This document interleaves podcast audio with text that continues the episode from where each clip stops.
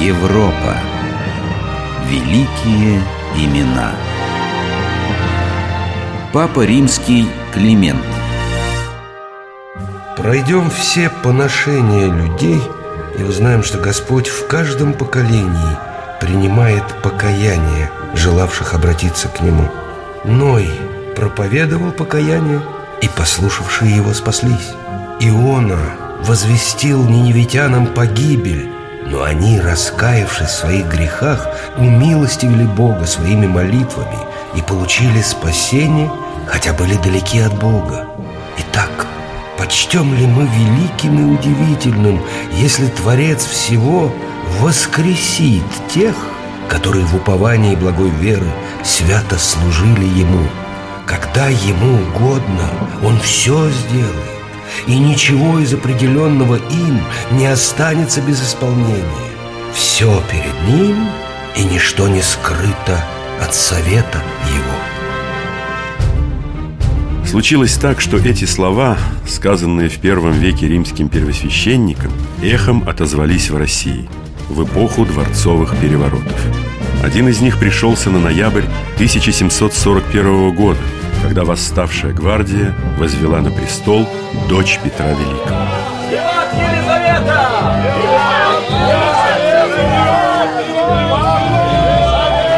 25 ноября, день переворота. Гвардейцы Преображенского полка решили увековечить закладкой в Петербурге собора Преображения Господня. В соборе полагали построить предел в честь Климента, папы римского. Переворот пришелся назначенный в святцах день этого древнего святого. Мы, Елизавета, милостью Божией императрица Всероссийская, видим, господа гвардейцы, неустанные труды ваши во славу престола. Они не останутся без достойной награды. Вместе с тем мы повелеваем возвратить из ссылок к занятиям их всех тех верных слуг наших, кто в прежнее правление незаслуженно обижен был. Виват Елизавета! В числе недавно опальных вельмож в одночасье вновь вознесенных к вершинам власти оказался и граф Алексей Петрович Бестужев-Рюмин.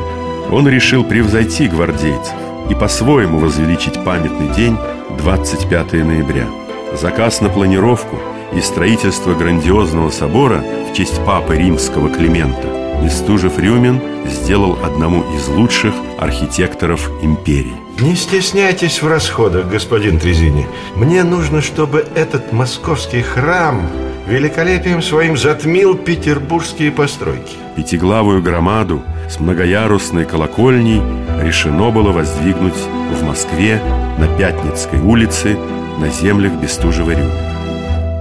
Но чем, собственно, прославился в веках человек, именем которого надлежало назвать грандиозный собор, этого канцлер не знал. Раньше за множеством дел я никогда не слышал об этом святом. Я попросил секретаря составить для меня подборку сведений об этом человеке.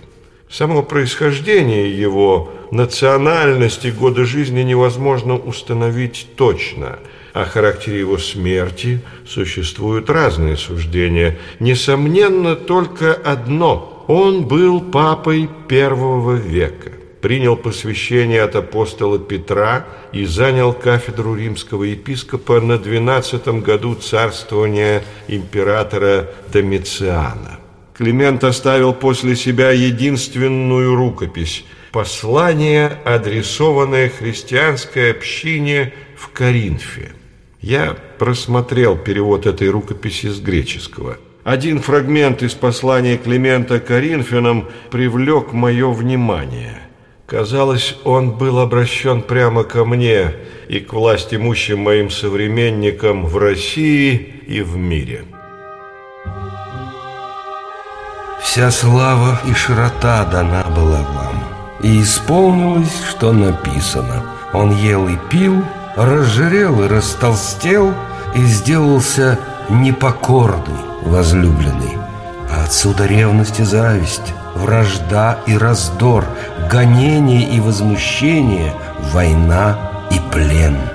Удалились правда и мир, так как всякий оставил страх Божий, сделался туп в вере его и не ведет жизнь достойную Христа, но каждый последовал своим злым похотям, допустив снова беззаконную и нечестивую зависть, через которую и смерть вошла в мир.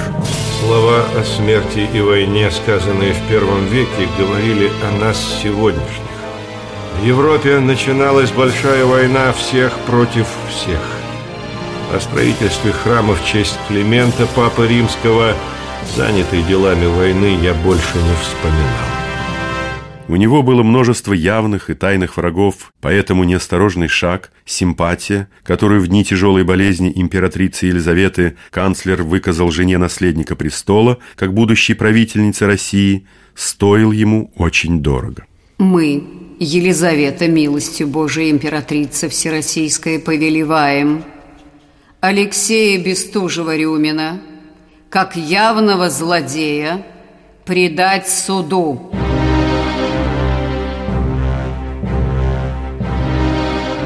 Я был взят под стражу, лишен всех наград и чинов и брошен в каземат Петропавловской крепости. Я попросил коменданта, чтобы кроме Библии мне принесли житие папы римского Климента, храм в честь которого я так и не достроил. Я стал читать о том, как по приказу императора Трояна престарелого римского папу сослали в Херсонес в каменоломне – Люди умирали от жажды под палящим солнцем. Затхлой, теплой воды на всех не хватало. Возить ее надо было издалека. С киркой в руках Климент работал наравне со всеми. Силы покидали его, но он наносил удар за ударом, продолжая углублять яму в неподатливой кремнистой земле. Последний, совсем слабый удар — и святой старик в изнеможении выронил из рук кирку.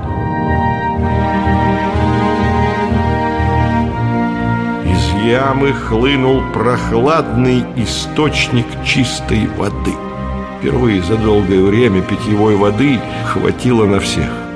Имя Климента с уважением передавалось из уст в уста – Климент рассказывал каменотесам о вере Христовой и многих крестил, обращал к ним прекрасные слова надежды. Итак, что нам делать, братья? Отстать ли от добродетели и любви? Отнюдь нет.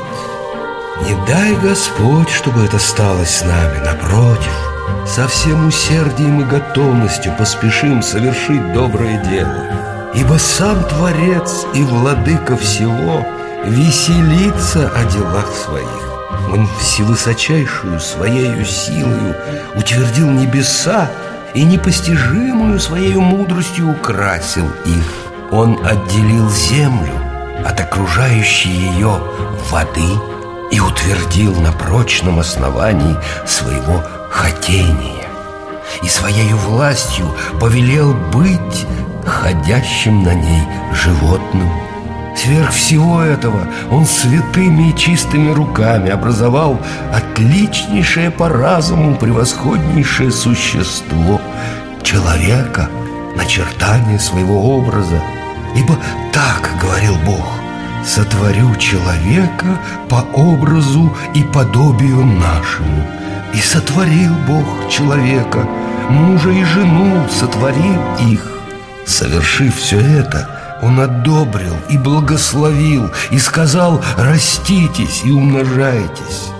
Познаем также, что все праведные украсились добрыми делами, и сам Господь радовался, украсив себя делами. Имея такой пример, ревностно последуем воле Его – и всею силою будем творить дело правды. Я тоже хотел творить дело правды. Я дал обет, что если когда-нибудь выйду из каземата, то буду служить Богу и людям. Наверное, молитвы мои были услышаны. Мучительную казнь, четвертование царица заменила мне ссылкой.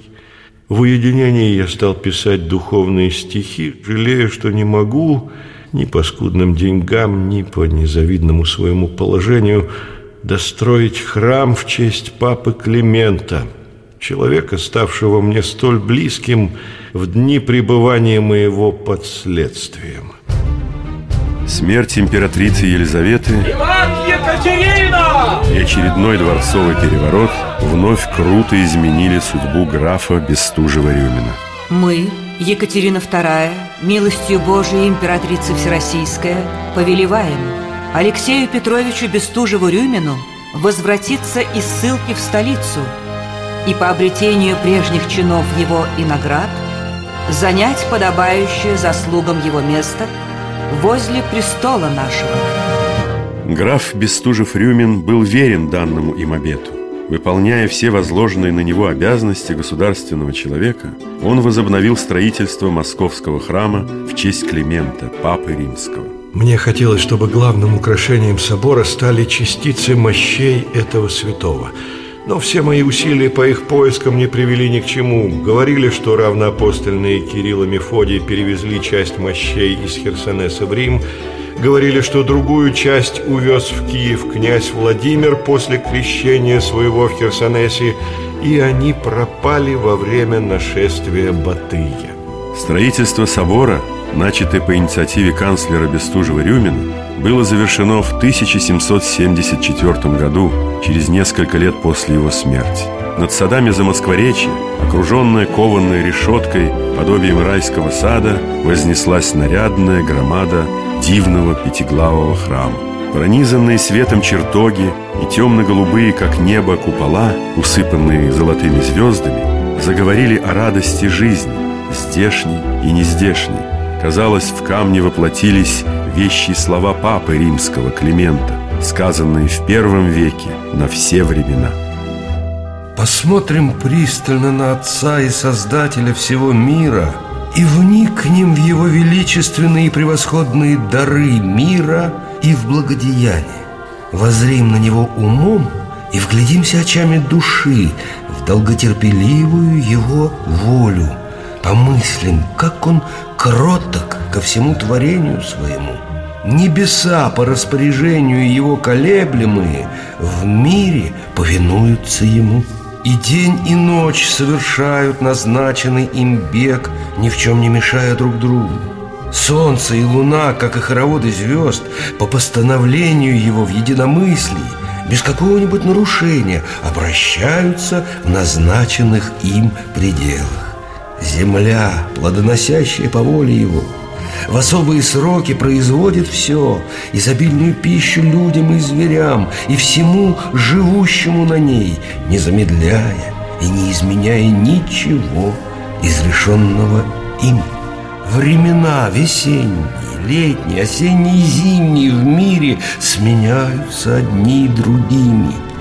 Наконец, малейшие из живых существ сожительства свои образуют в единомыслии и мире, всему этому повелел быть в мире и единомыслии великий Создатель и Владыка всего, благотворивший всем, преимущественно же нам, прибегшим к милосердию Его через Господа нашего Иисуса Христа, которому слава и величие во веки веков.